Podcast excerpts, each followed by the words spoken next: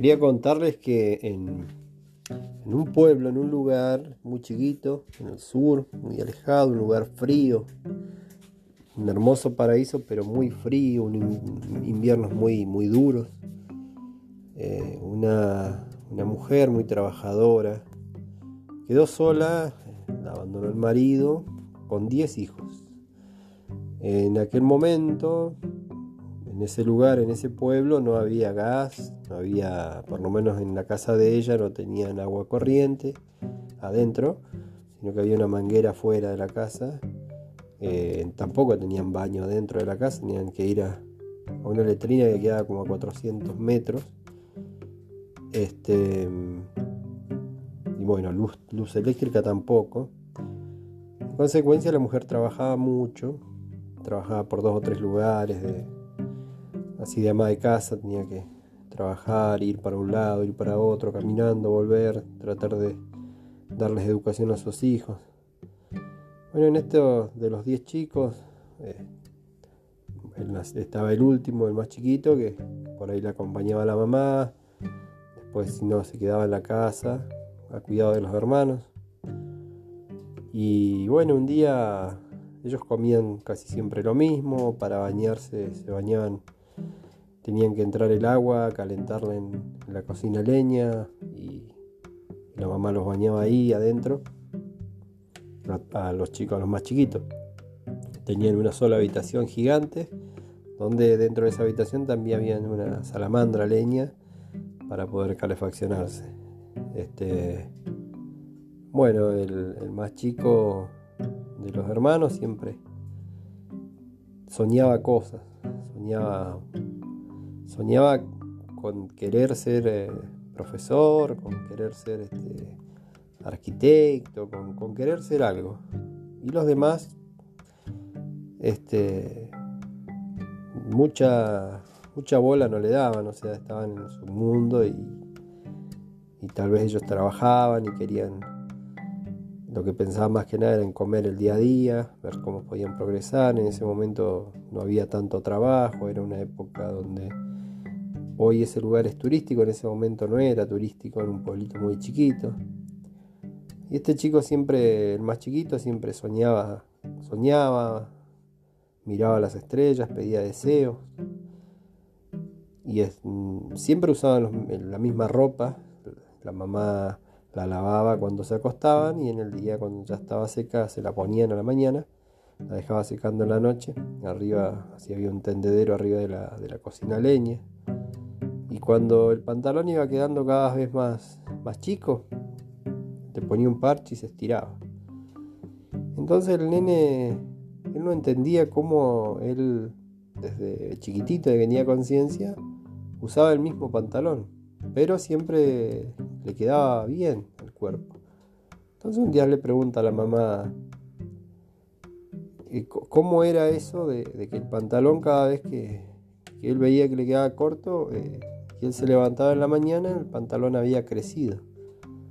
Entonces la mamá, como escuchó lo que le dijo el nene, le dice que bueno que, por ejemplo, en, su caso, que no tenían para comprar un pantalón, porque en ese momento no se sabe, lo único que sabían lo que era comprar era la comida.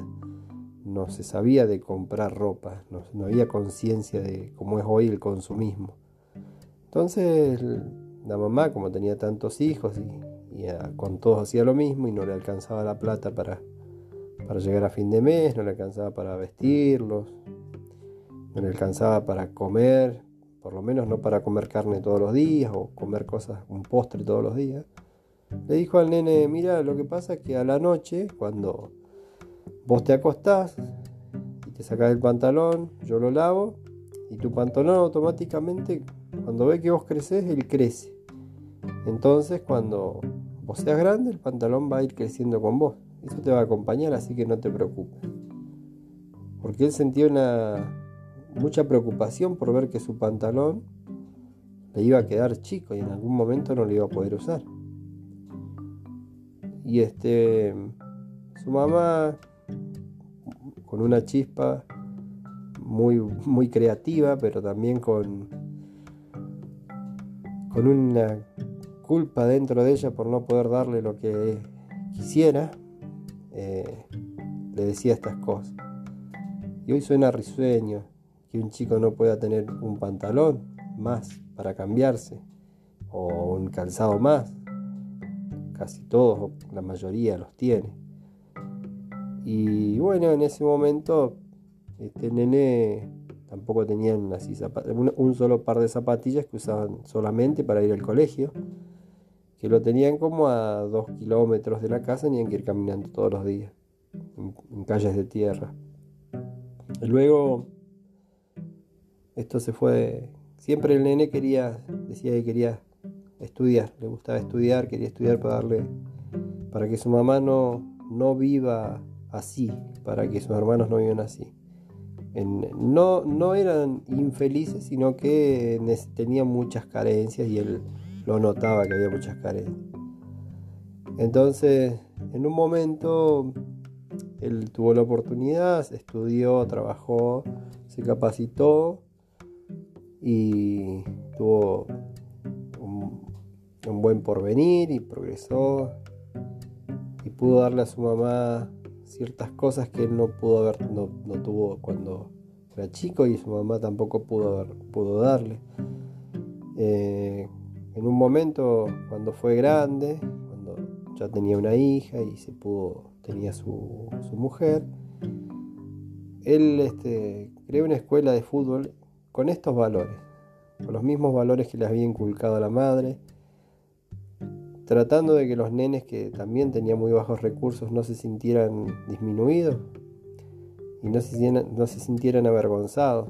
Entonces, ya con un trabajo, con, un buen porvenir, digamos, él iba a las prácticas de fútbol con, las zapatillas siempre así normales, sucias o rotas, no, no, importaba, y la ropa común, pudiendo comprarse el mejor buzo o la mejor zapatilla, el mejor botín. Y un día la nena de él le pregunta, eh, papá, ¿por qué vas así a, entrenar a los chicos? Puedes comprarte un botín mejor o puedes usar una zapatilla mejor o un buzo mejor. Entonces él le dice, lo que pasa que si yo voy con una ropa de marca, si yo voy con una zapatilla de marca que sea que, que sea muy vistosa y todos los nenes que todavía no tienen o no pueden, lo que les va a pasar es que se van a sentir mal porque tenés un profesor con todo lo, mejor que salió en el mercado yo no tengo ni, ni zapatillas ni para caminar. Entonces lo que él trataba de hacer era que los chicos se sientan identificados con ese profesor. Porque la realidad era que los padres de esos nenes le habían enseñado que las cosas entran por los ojos.